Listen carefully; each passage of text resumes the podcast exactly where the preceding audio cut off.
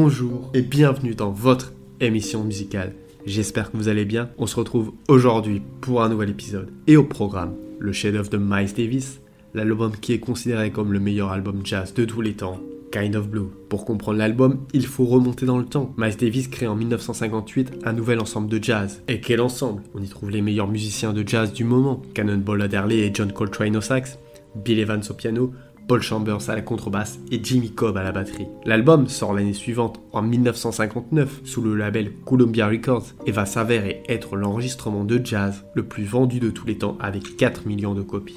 À sa sortie, l'album est acclamé par le public comme par la presse. Le magazine Downbeat écrit En utilisant des moyens très simples mais efficaces, Miles Davis a créé un album d'une beauté et d'une sensibilité extrême. C'est l'âme de Miles Davis et c'est une belle âme. La culture musicale de l'époque est uniformément enthousiaste, confirmant la réputation grandissante de Miles Davis dans les sondages. Dans le Jazz Journal, Kennedy Brown a donné cette critique prémonitoire. Mon conseil est de se précipiter et d'acheter ce disque immédiatement. C'est l'un des meilleurs disques de jazz que j'ai entendu depuis le début de l'année. D'ailleurs, c'est l'un des meilleurs disques de jazz de l'année. C'est peut-être aussi le meilleur disque de Miles Davis à ce jour. À mon avis, ce disque confirme la stature de Miles Davis en tant que plus grand soliste depuis Louis Armstrong. Ce disque est également un indicateur de la façon dont le jazz peut évoluer et évoluera. Kind of Blue n'est pas né dans le vide. Miles Davis s'intéressait depuis plusieurs années au mode comme base d'improvisation grâce à son association avec George Russell. Et l'occasion d'exploiter leur potentiel s'est présentée lors d'un voyage à Paris en décembre 1957 où il a été engagé pour jouer à l'Olympia suivi de trois semaines au club Saint-Germain avec un groupe français. Une nuit, George Russell lui montre la théorie sur les modes et comment lier les accords et ça le passionne tellement que dans une interview, il dira En jouant de cette façon, on pourrait ne jamais s'arrêter, plus besoin de se soucier des grilles et le temps est mieux exploité. Ça devient un défi, on essaie d'aller le plus loin possible sur le plan mélodique. Je pense qu'un mouvement est en train de naître dans le jazz. Nous nous éloignons de la suite d'accords traditionnels et nous mettons l'accent sur la mélodie plutôt que sur les variations harmoniques. Il y aura moins d'accords, mais ces accords nous offriront une infinité de possibilités. Et cette nouvelle musique modale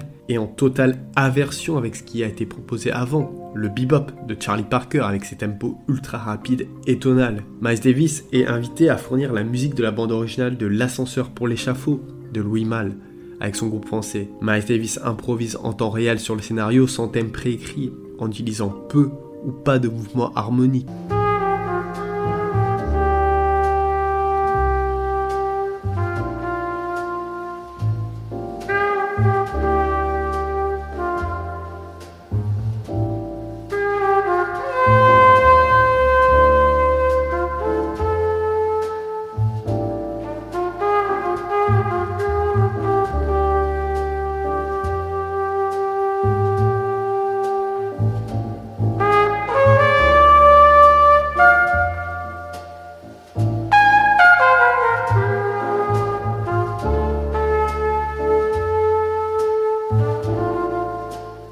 L'année suivante, sur l'album My Stones, Miles Davis utilise les modes proprement dits sur la chanson titre. En août 1958, Miles Davis collabore avec Gil Evans sur Porgy and Bess, qui compte parmi les plus grands enregistrements orchestraux du jazz et devient son album le plus vendu jusqu'en 1971, date à laquelle il est dépassé par Peaches Brew. Dans cette partition luxuriante de l'opéra de George Gershwin, Gil Evans donne à Miles Davis une gamme avec laquelle il peut construire son solo. Son solo est effectivement basé sur un seul accord. Cette évolution vers des harmonies statiques atteint son apothéose sur Kind of Blue, dans lequel le pianiste Bill Evans va jouer un rôle important d'accoucheur. L'album s'ouvre sur le morceau So What, qui est certainement la piste la plus connue de l'album, reconnaissable parmi des milliers avec son introduction à la contrebasse. La mélancolique introduction, interprétée par Bill Evans et Paul Chambers, a été composée par Gil Evans.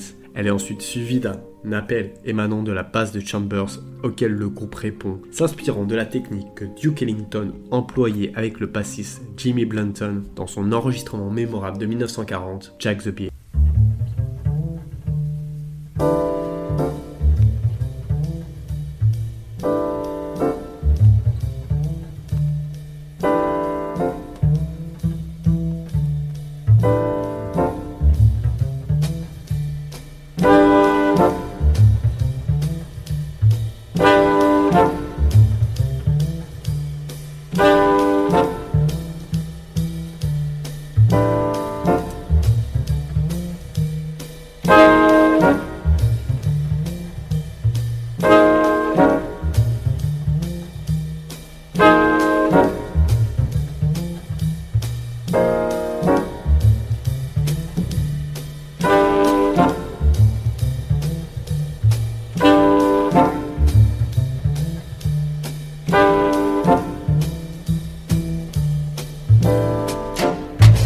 L'album continue avec Freddy Freeloader, qui se présente comme un blues traditionnel de 12 mesures où le pianiste Winton Kay remplace Bill Evans. Une anecdote sur ce morceau, c'est que Davis interrompt la première prise en utilisant un sifflet, signalant un tempo trop rapide, suggérant ainsi son opinion selon laquelle un tempo rapide ne concordait pas avec l'atmosphère générale de l'album.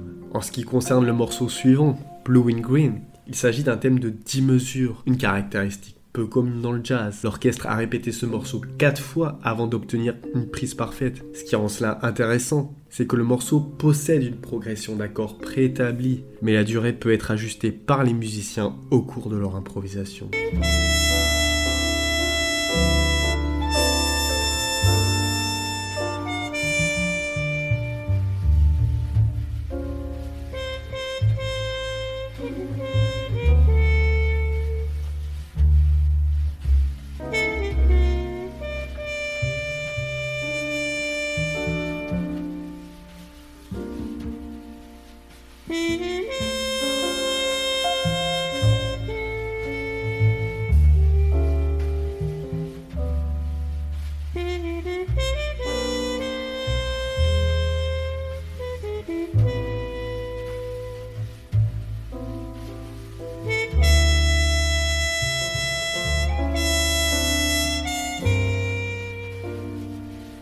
L'avant-dernier morceau, All Blues, est comme Freddy Freeloader, un blues en 6-4, enfin pas vraiment, un blues, car si on écoute bien, les instruments avant jouent la même harmonie les mêmes sons, sans s'adapter à l'harmonie au piano qui, elle, change. C'est une sorte de blues, c'est a kind of blue.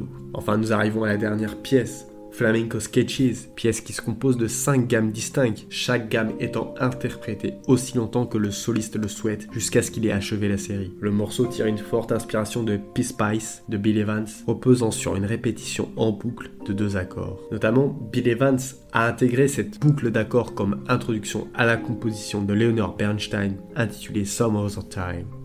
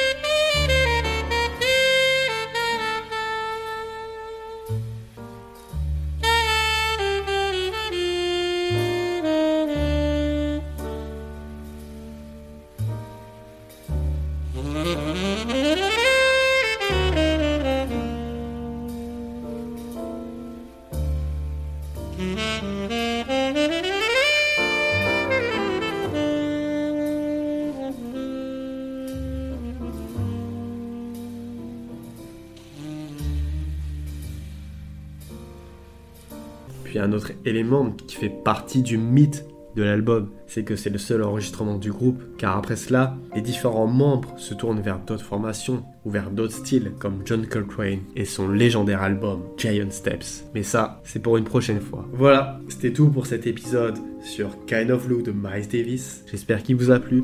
Comme d'habitude, n'hésitez pas à le partager, c'est le meilleur moyen d'aider la chaîne. En attendant, moi je vous dis à vendredi pour un nouvel épisode.